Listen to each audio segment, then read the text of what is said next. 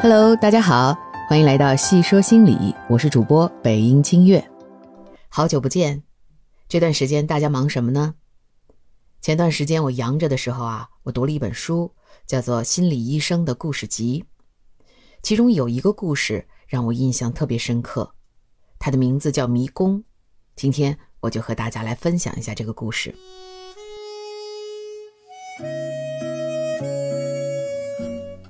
有一个很喜欢解谜的人，叫做乔劳什卡。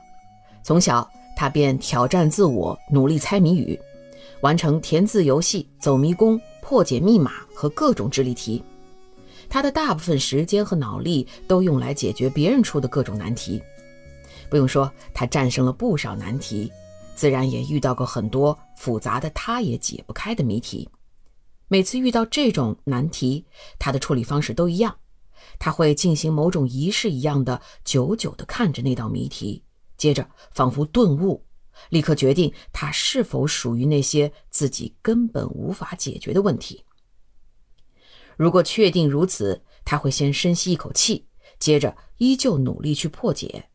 这个时候呢，他会陷入极其沮丧的境地，因为所有例行分析都会变成执念，他要应对的是无法解决的问题。长久以来，乔洛什卡一直明白他要成功。也许正因为如此，这些谜题开始让他觉得有些无趣。不管怎样，短暂尝试后，他就会开始觉得无聊至极，于是放弃解谜，并在心中暗自批评：到底是哪个傻瓜，竟出了个连他都解不开的谜？毫无疑问。那些太容易解开的谜题也令他厌烦，于是他得出结论：每个解谜者肯定都有个为他量身定制的谜题，但也有解谜者自己才知道这量身定制的谜题到底应该有多难才合适。他觉得理想的情况应该是由每个人创造出专属于他自己的谜题，这样的谜题才最切合其本身的能力。但随即他又意识到，这样的谜题毫无吸引力。既然是发明者，当然知道如何解开了，甚至可能还没编完就已经知道如何破解了吧。为了自娱自乐，也为了帮助跟他一样喜欢解谜的人，他开始编写谜语、文字游戏、数字游戏、逻辑题和各种涉及抽象思维的难题。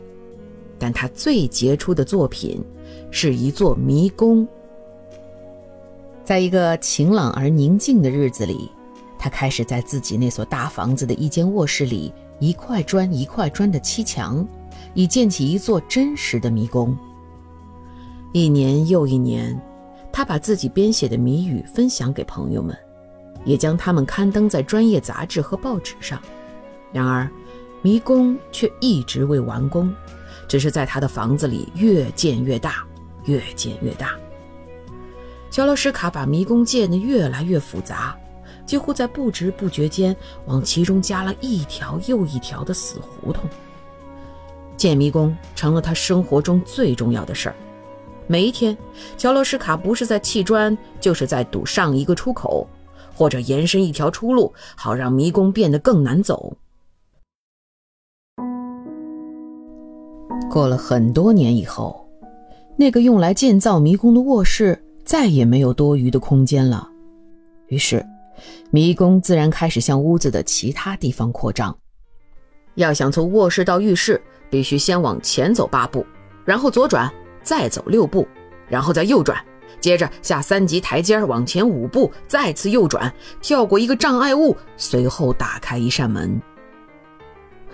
要到外面阳台。必须靠在左边墙上绕行几码远，然后顺着一架绳梯爬上另一层。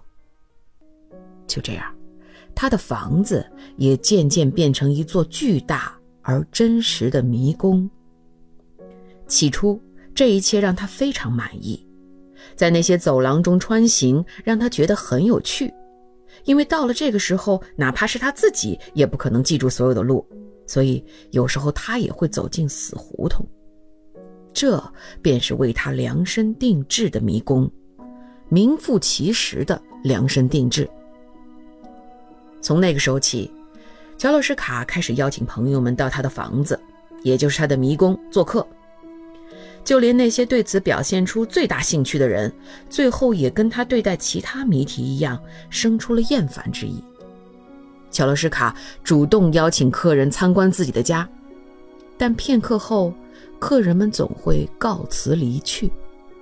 几乎每个人都说出了同样的话：“人哪能这么生活呀？”最后。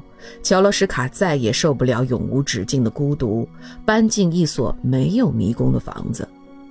在新家，他终于可以毫无困难地招待客人了。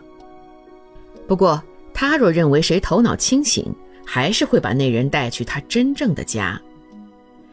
乔罗什卡认为，这些家只能展示给那些他认为值得获此殊荣的人。然而，乔洛什卡始终没有遇到一个人愿意跟他在迷宫里生活。好了，迷宫的故事讲完了，你听完有什么感受呢？我和大家分享一下我的感受哈，就是我第一次读完这个故事的时候，我会觉得我不知道他想说什么，他想表达的主题是什么。就像这个故事的名字一样，迷宫，好像需要你去里边探索，去寻找哪个点是和你内心最有共鸣的。于是呢，我又去听了叶冰老师关于迷宫这个故事的理解，而且我很喜欢他在最后问大家的一个问题，就是说，你在自己的生活当中遇到过迷宫吗？如果有迷宫，这个迷宫。给你带来的是乐趣，还是烦恼？